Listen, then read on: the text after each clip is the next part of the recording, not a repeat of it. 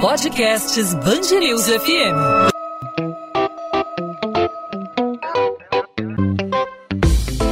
Dois às 20, com Maurício Bastos e Luana Bernardes. Oferecimento Cultura Inglesa.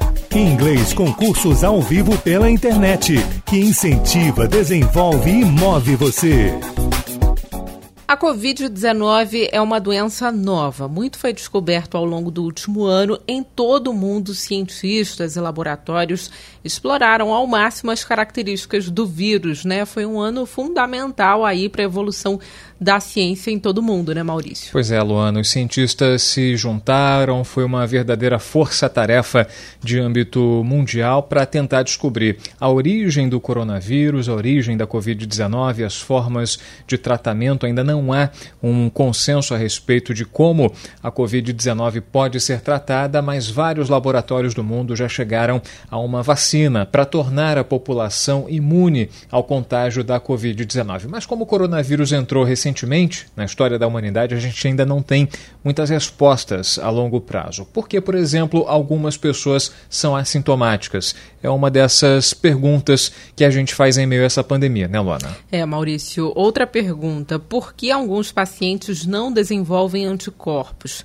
Por que alguns são reinfectados? Quais são as implicações da nova cepa do vírus no desenvolvimento desses anticorpos? Então, para falar sobre esse assunto, para responder às nossas perguntas, para tirar as nossas dúvidas, nós conversamos aqui no podcast de 2 às 20 na Band News FM com o infectologista José Antônio Posa. Doutor Posa, obrigado mais uma vez por aceitar nosso convite, por participar aqui do 2 às 20. Seja muito bem-vindo. Tudo bem, agradeço mais uma vez o convite para participar aí com vocês. Doutor, é, alguns casos chamaram a atenção da nossa equipe, né? É, conhecemos algumas pessoas que testaram positivo para a Covid-19. A nossa funcionária aqui, a nossa estagiária Jéssica Santos, teve Covid-19 no início do mês passado, no, no início de dezembro. Eu tive Covid-19 também, mas não fiz ainda o exame. O exame da Jéssica saiu essa semana. E apesar dela ter testado positivo, o exame dela para anticorpos, para anticorpos, né, deu negativo. E o mesmo, até aproveito para falar, citar aqui, para exemplificar, no caso da minha casa, eu até pensei talvez num resultado falso positivo lá em casa, né? Porque o meu pai testou positivo numa semana minha mãe testou positivo na semana seguinte e eu testei positivo na terceira semana. Ou seja, acho difícil aí três testes positivos, falsos positivos aí é, em intervalos diferentes, né? Tão próximos, mas em espaços, em momentos diferentes. E aí os meus pais fizeram, depois de 20 dias de contaminação, eles fizeram também a sorologia e o resultado deles também deu, é, falso, é, deu negativo para anticorpos. O senhor está vendo isso com frequência, isso acontecer? Existe alguma explicação? É, isso a gente vê acontecer sim. A primeira coisa que a gente tem que ter em mente que o exame que a gente chama de padrão ouro, que é o que faz o diagnóstico da forma mais correta possível, é o teste do PCR, que é o do suave do nariz. A gente passa o cotonete no nariz e procura o vírus. Então, se esse exame for positivo, é muito improvável que esse diagnóstico não exista. Por outro lado, quando a gente vai fazer o teste de anticorpos, a gente tem uma, até lendo a, a bula dos testes e pelo que a gente sabe em outras doenças, a gente tem uma faixa de tempo em que os anticorpos ficam positivos, depois eles caem, o IgM acontece isso mais rápido, o IgG, que a gente chama de anticorpo mais duradouro, de memória, ele costuma durar um tempo maior, mas isso, é, variedade na positividade ou não, está acontecendo porque, além da gente ter mais de um tipo de teste, a gente tem uma coisa que chama sensibilidade, que é a capacidade do exame dar um resultado positivo correto. Então, a gente não tem 100% de sensibilidade nesses testes. Então, o que muitas vezes acontece é que, apesar do teste não captar esse anticorpo positivo, é, não é que a pessoa não teve a doença, só que o teste não foi capaz de detectar esse anticorpo. Então, no caso dessas pessoas, o ideal seria refazer o, o teste, esperar mais um tempo? Como fazer nesses casos? É, algumas pessoas a gente tem orientado é, esperar um tempo a mais e refazer esse teste, ou até tentar mudar o tipo de teste. A gente tem alguns testes que são por uma tecnologia que, são, que chama ELISA, a gente tem outros que fazem por quimioluminescência ou eletroquimioluminescência. Então a gente tem testes, além de, de fabricantes diferentes, né, laboratórios diferentes. Então, muitas vezes, o que a gente faz é sugerir a troca do método ou até a troca do laboratório é, e, e, esperando uma variação de tempo maior para repetir esses testes. E a gente tem visto também que algumas pessoas, mesmo depois, mesmo trocando o teste, trocando o método, elas continuam negativas. Algumas pessoas não tiveram capacidade de produzir anticorpo é, é, em resposta a esse vírus. A gente sabe, né, doutor, que essa, esse vírus ainda é uma incógnita em muitos sentidos, né? Claro que a ciência descobriu muito é, no último ano em que vivemos aí essa pandemia, mas há muito a ser descoberto, há muito a ser analisado, até porque o vírus é novo, né? A gente não sabe o que vai ocorrer daqui a um ano, é, daqui a dois anos, então ainda há muito a ser estudado. A gente alerta também, né, doutor, que ter anticorpos não significa absolutamente nada, né? Os anticorpos, algumas pesquisas já mostraram que eles vão, aos poucos, as pessoas vão perdendo esses anticorpos, então, é, como a gente não sabe muita coisa sobre o vírus, é, há a necessidade de você continuar se protegendo, continuar evitando aglomerações. Mas para a pessoa que testou positivo para a Covid-19 e não produziu anticorpos, o que isso pode significar? É, o corpo tem algum outro tipo de memória imunológica para, no caso de uma reinfecção aí para essa pessoa? É, o que você falou foi perfeito, que é um vírus que a gente tem praticamente um ano, um ano e pouquinho de tempo desde sua descoberta e a gente ainda não sabe muita coisa até a questão do tempo de duração desses corpos, é, tem artigo que fala que eles duram por muito tempo, tem artigo que fala que a gente perde eles logo num curto período. É, se você for, alguns testes eles conseguem dosar a quantidade de anticorpos que tem. E aí, às vezes, você pega pessoas que tiveram a doença no, no mesmo período, uma taxa de anticorpo muito alta, outras têm taxa muito perto do limite de detecção do aparelho. É, então, realmente é muito confuso. É, a gente sabe que para a maioria das doenças, ter um anticorpo de memória, IgG, por exemplo, é, te confere uma proteção maior. Então, assim, em teoria, as pessoas que não têm um anticorpo protetor estariam sob maior risco mas, por outro lado, a gente já viu casos de reinfecção em pessoas que fizeram um diagnóstico com PCR, que pós-diagnóstico tinham um anticorpo protetor e já fizeram um quadro de reinfecção. Então, essa questão de anticorpo ainda é um pouco é, difícil da gente determinar se você ter anticorpo te protege muito tempo, pouco tempo. Por outro lado, se você não tiver, se você está muito mais suscetível, em teoria, você ter um anticorpo é uma, é uma forma de proteção do organismo. Ele aprendeu a combater aquele vírus. Mas como é uma doença muito nova e a gente tem visto a cada dia uma notícia nova, é, essa questão de anticorpo ainda está um pouco confusa. Então, doutor, essa questão de algumas pessoas produzirem anticorpo, outras é, o anticorpo não é detectado num primeiro exame, isso é confuso para a ciência ou diante de um vírus novo já era esperado? O que a gente pode dizer, que como a gente pode analisar essa situação, é, essa novidade, né, esse diferencial de alguns pacientes é, dificulta aí a pesquisa? É, isso, isso, na verdade, a gente já observa com algumas outras doenças. A gente tem, por exemplo, a hepatite B, que é uma doença que a gente tem uma vacina é, que a gente faz para prevenir o caso de hepatite B, e a gente tem várias pessoas que fazem dois, três ciclos completos de vacinação e não desenvolvem anticorpo. Então a gente tem uma coisa muito é, pessoal até nessa resposta de anticorpo. Uma das pessoas, por exemplo, que eu conheço que não fez anticorpos contra a Covid, mesmo tendo PCR positivo, é a, é a mesma pessoa que até hoje não respondeu a três esquemas de vacinação para hepatite B. Então, assim, isso é uma coisa muito confusa que a gente ainda não tem muita noção do que acontece, mas a gente tenta, com o conhecimento que a gente já tem hoje de outras doenças, tentar fazer um, uma imaginação, mas é uma coisa muito confusa realmente.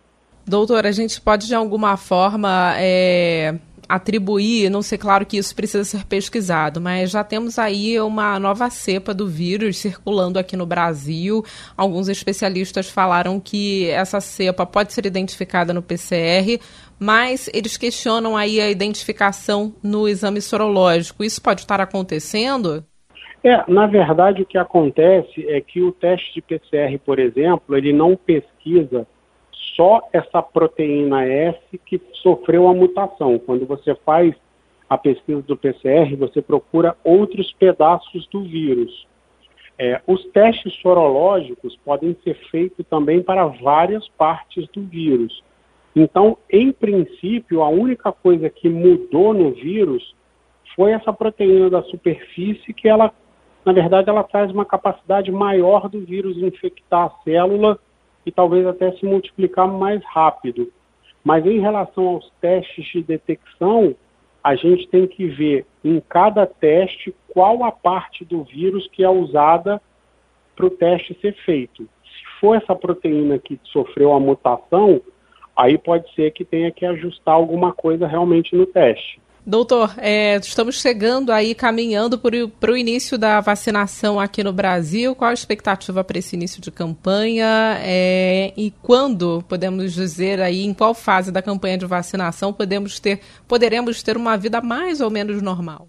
Então, o que acontece é que a primeira torcida é para que as questões políticas nacionais, estaduais, municipais se amenizem nesse período e tudo seja pensado em prol da população, que é a mesma é, a nível federal, municipal estadual. É, e após o início dessa imunização, é importante deixar as pessoas cientes disso. É, a imunidade não é imediatamente após a, a aplicação da, da, primeira dose. Então, assim, a maioria das vacinas são duas doses é, e a gente tem um tempo que o organismo leva para fazer essa resposta à dose da vacina. Então, eu acredito que alguma coisa mais. É, é, uma vida um pouquinho mais normal, a gente só consiga isso talvez lá para abril, por aí. Tá certo, doutor Posa, participando mais uma vez do podcast 2 às 20. Doutor, obrigada mais uma vez pela sua participação, viu? Eu que agradeço, estou sempre às ordens aí para ajudar vocês e os ouvintes. 2 às 20, com Maurício Bastos e Luana Bernardes. O vice-presidente da Fiocruz espera que a vacina de Oxford comece a ser aplicada em uso emergencial no Brasil ainda em janeiro, com 2 milhões de doses. A expectativa, segundo Marco Krieger, é que, pela qualidade da documentação apresentada à Anvisa, a Fundação Oswaldo Cruz tenha resultados positivos dentro do prazo de 10 dias ou até mesmo antes. Krieger afirmou que a submissão contínua de documentos adiantou o processo de aprovação do imunizante no Brasil. Ainda de acordo com o vice-presidente da Fiocruz, os dados clínicos da vacina que já foram avaliados por outras agências vão ser analisados de forma mais rápida. A Fundação Oswaldo Cruz deve fazer o pedido do registro contínuo da vacina para produção no Brasil no máximo até o dia 15 de janeiro. Até abril, o objetivo da Fiocruz é vacinar 50 milhões de pessoas. A meta é que em fevereiro a produção da fundação chegue a 3 milhões e meio de doses por semana. Vão ser 750 mil doses diariamente, em dois turnos, sendo dois dias da semana usados para manutenção. Para março, a escala deve deve chegar aos 4 milhões e meio de doses por semana e em abril a Fiocruz espera ter a capacidade de produzir 6 milhões de doses. Imagens obtidas em primeira mão pela Band News FM mostram um bombeiro que matou um ciclista atropelado ingerindo bebida alcoólica horas antes do crime na madrugada desta segunda-feira. Em uma gravação, o capitão João Maurício Passos é flagrado com sinais de embriaguez em um posto de combustível enquanto segura garrafas de vodka e uísque. O bombeiro foi preso pela Corregedoria da Corporação. No circuito de segurança da loja de conveniência, é possível ver ainda o bombeiro comprando e bebendo uma cerveja. João deixou o local dirigindo e minutos depois atropelou um ciclista entre os postos 10 e 11 da Avenida Lúcio Costa, no Recreio, na zona oeste do Rio. O capitão fugiu sem prestar socorro à vítima, identificada como Cláudio da Silva, que morreu antes da chegada do socorro. As imagens podem ser vistas no site bandnewsfmrio.com.br.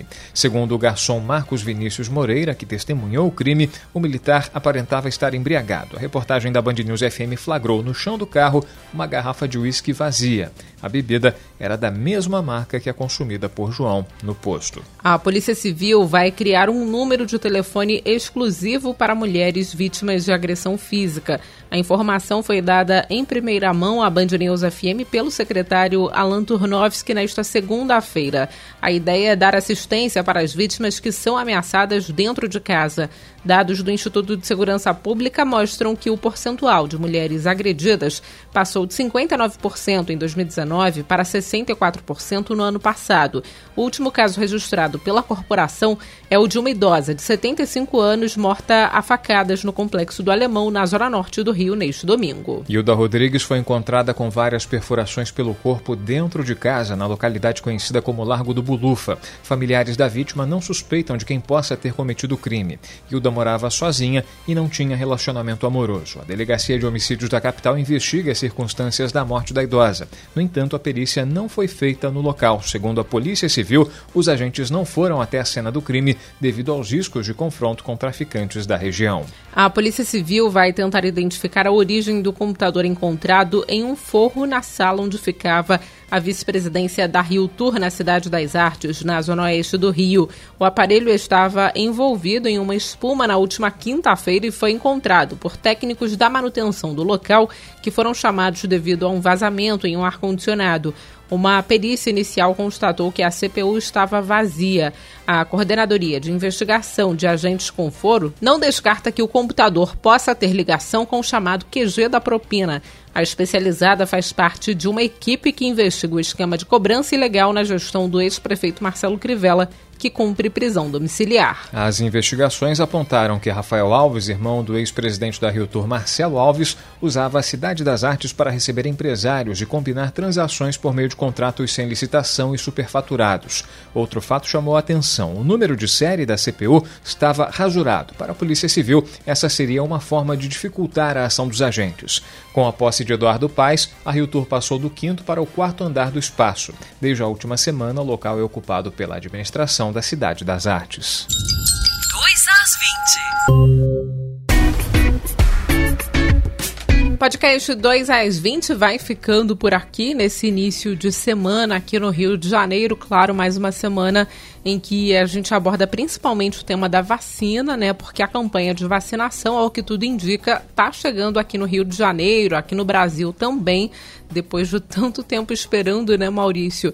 E a gente traz os esclarecimentos, todas as dúvidas, a gente tira aqui no podcast 2 às 20. A gente traz todos os esclarecimentos, tira todas as dúvidas dos nossos ouvintes, né?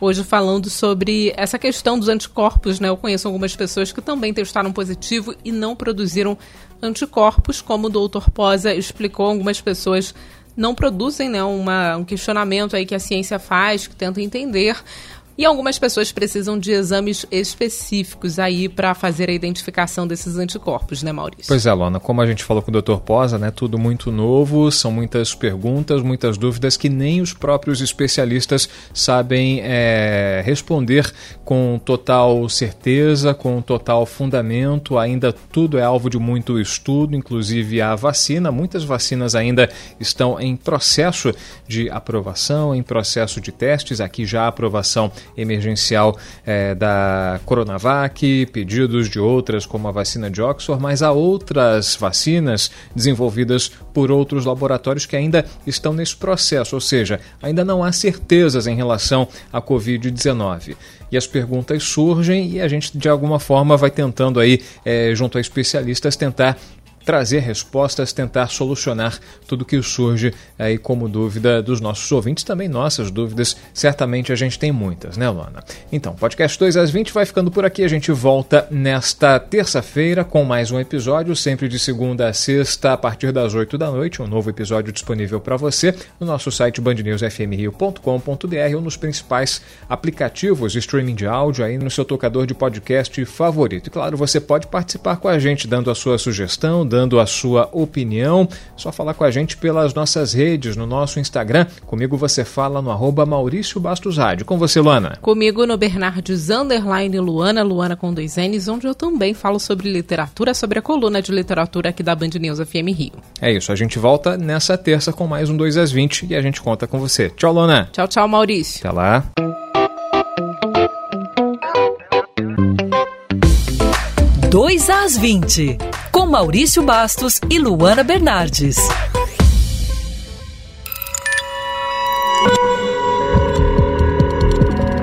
Podcasts Bangerils FM.